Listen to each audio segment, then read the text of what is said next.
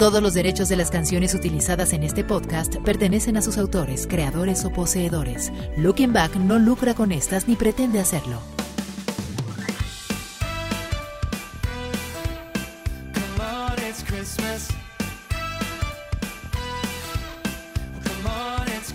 Ayer empezaron las posadas, por lo que muy probablemente mucha gente esté cargando su cruz el día de hoy. Disfruta de las fiestas, pero como siempre, con responsabilidad. Hola, ¿qué tal? Yo soy John Zavala y traigo para ti algo de lo ocurrido en la semana en el mundo de la cultura pop, como cada viernes en el podcast de Looking Back. Este es el episodio 139 correspondiente al 17 de diciembre de 2021. Arrancamos.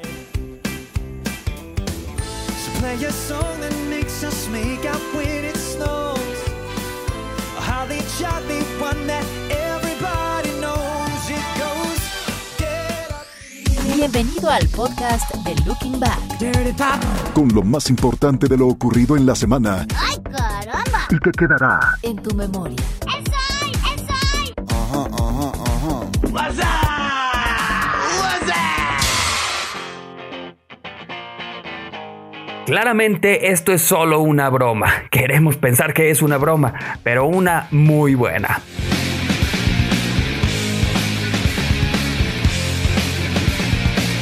La cuenta oficial de Twitter de Yeshiva Har Torah, una escuela primaria ortodoxa moderna en Queens, New York, ha emitido el siguiente anuncio. Actualización del código de vestimenta de la escuela. Los estudiantes no pueden usar ropa con el nombre de ningún músico o banda a menos que el estudiante pueda nombrar al menos tres de sus canciones. El alumno de octavo grado que dijo pensé que Nirvana era una marca de ropa la semana pasada fue suspendido indefinidamente. Reconocemos que este incidente ha resultado molesto para algunos miembros de la comunidad de la generación X. Nos reuniremos para curarnos todos. Todos son bienvenidos a traer una camisa de franela Dr. Martens, un Discman amarillo con un mínimo de 30 segundos de protección contra asaltos y un comportamiento severo.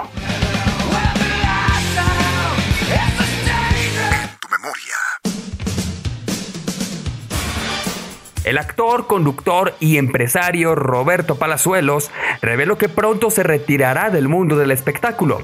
Al parecer, el famoso va en serio sobre su nuevo camino en la política. Aseguró que buscará retirarse del medio artístico para siempre en dado caso de que sea elegido como gobernador de Quintana Roo. En entrevista con varios medios de comunicación, Roberto Palazuelos comentó que pronto dejaría los escenarios, pues al parecer su carrera política va muy en serio. Sin embargo, aseguró que aún no tiene el partido político para el que contendrá, aunque sabe que si es candidato y gana, tendrá que dejar los foros por respeto a la gente. Finalmente, Roberto Palazuelos dijo que incluso si se lo propone, puede llegar a ser presidente de México y aseguró que no estaría en las filas de Morena. Incluso dijo, Dios me libre. Looking back.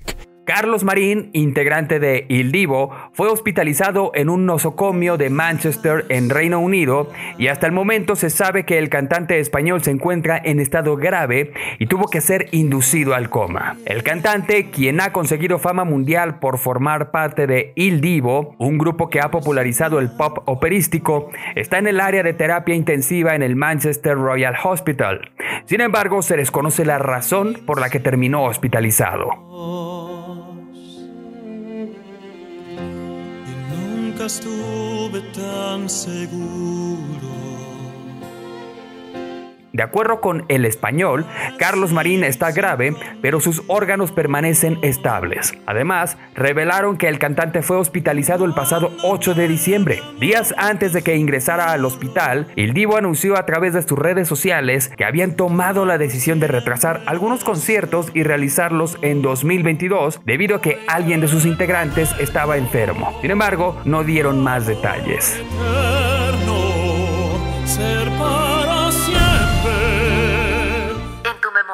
Ben Affleck declaró que sentirse atrapado en su matrimonio con Jennifer Garner fue parte de la razón por la que comenzó a beber. Durante un episodio de The Howard Stern Show que se emitió el martes 14 de diciembre, Affleck habló con franqueza sobre sus relaciones personales y su impacto en los tres hijos que tiene con Garner. Sobre por qué se separó de la actriz, Affleck dijo, tuvimos un matrimonio que no funcionó. Esto pasa. Es alguien a quien amo y respeto, pero con quien ya no debería estar casado. A pesar de eso, continúa Affleck, los actores intentaron salvar su relación por el bien de sus hijos, sus hijas Violet de 16 años, Serafina de 12 y su hijo Samuel de 9. Ben agregó, yo pensaba, no puedo irme por mis hijos, pero no soy feliz, ¿qué hago? Y lo que hice fue tomarme una botella de whisky y quedarme dormido en el sofá, pero esa no fue la solución.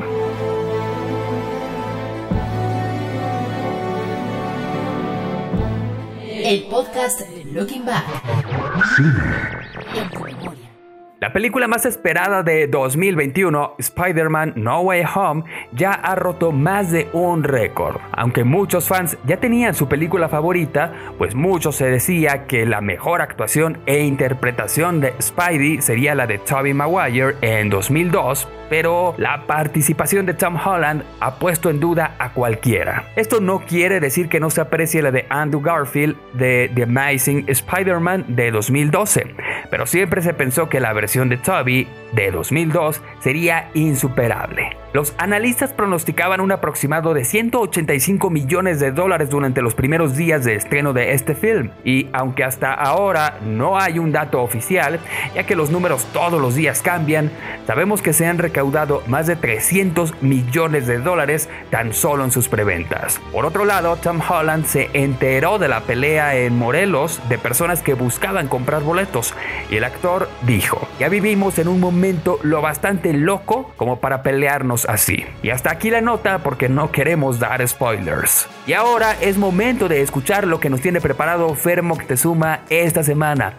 Adelante Fer. Querido amigo John, queridos amigos de Looking Back, ¿cómo están? Me da muchísimo gusto saludarlos. Ustedes ya lo saben en este podcast de Looking Back. En esta ocasión voy a contarles sobre el aguinaldo, pero no de la bolsa de celofán o la canastita de mimbre con dulces, sino del derecho laboral, ese que nos representa un ingreso adicional que no es dinero extra en estas fechas decembrinas. De hecho, a estas alturas del mes ya deben haberlo recibido por lo menos en México y si no, a más tardar el 20 de diciembre ya debe estar en sus manos. Algunas de las cosas que deben saber al respecto es que se trata de una prestación obligatoria y un derecho irrenunciable del trabajador, incluso aunque no hayan trabajado el año completo en la empresa, tienen derecho a recibir el aguinaldo de forma proporcional a los días laborados. Otro detalle que algunos olvidan es que aunque abandonen la empresa, aún tienen derecho a recibir este aguinaldo aunque sea también de forma proporcional a los días laborados y además no puede ser pagado en especie, debe ser en efectivo y en este caso en pesos mexicanos. Además, quienes trabajan por honorarios tienen derecho a recibir el aguinaldo si prestan el servicio de manera permanente a un solo patrón con una jornada de 8 horas. En caso de que ya no trabajen en la empresa y no hayan recibido la parte proporcional del aguinaldo, tienen derecho a reclamarlo en un plazo máximo de un año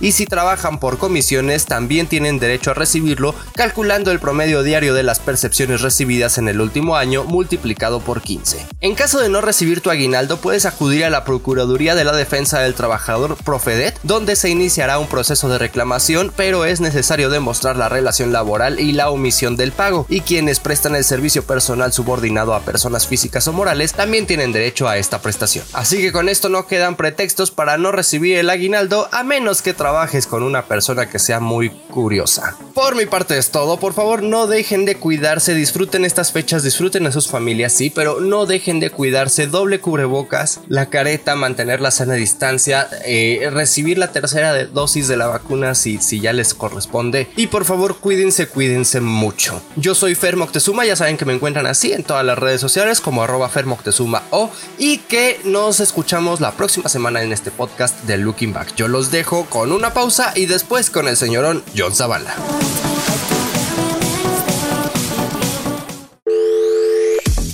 Visítanos en lookingback.com.mx.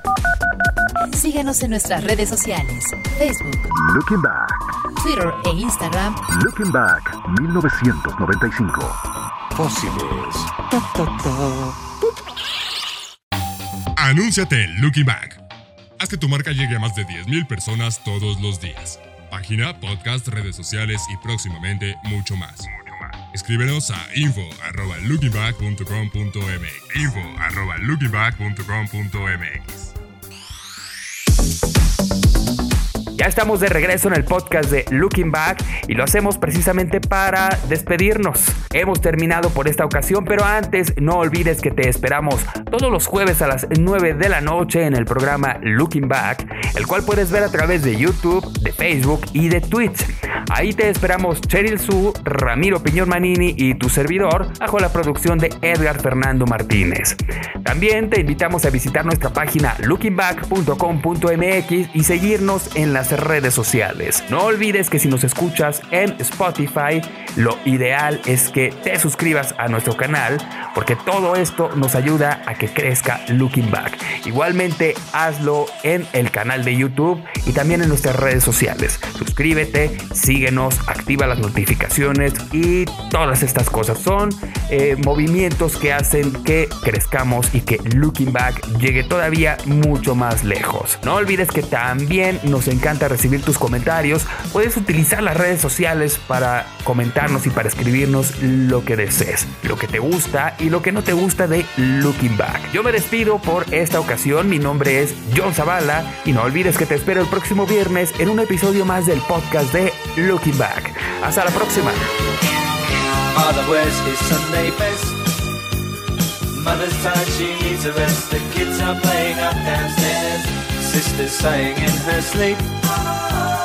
Brother's got a date to keep, he can't hang around. Our house in the middle of our street. Our house. Este fue el podcast de Looking Back. Con lo más importante de lo ocurrido en la semana y que quedará en tu memoria. Bla, bla, bla, bla, bla, bla, bla, bla. Hay mucho de eso, ya basta. El podcast de Looking Back es una producción de Rush Media. Todos los derechos reservados. Conducción, John Zavala. Producción, Fernando Moctezuma. Todos los derechos de las canciones utilizadas en este podcast pertenecen a sus autores, creadores o poseedores. Looking Back no lucra con estas ni pretende hacerlo.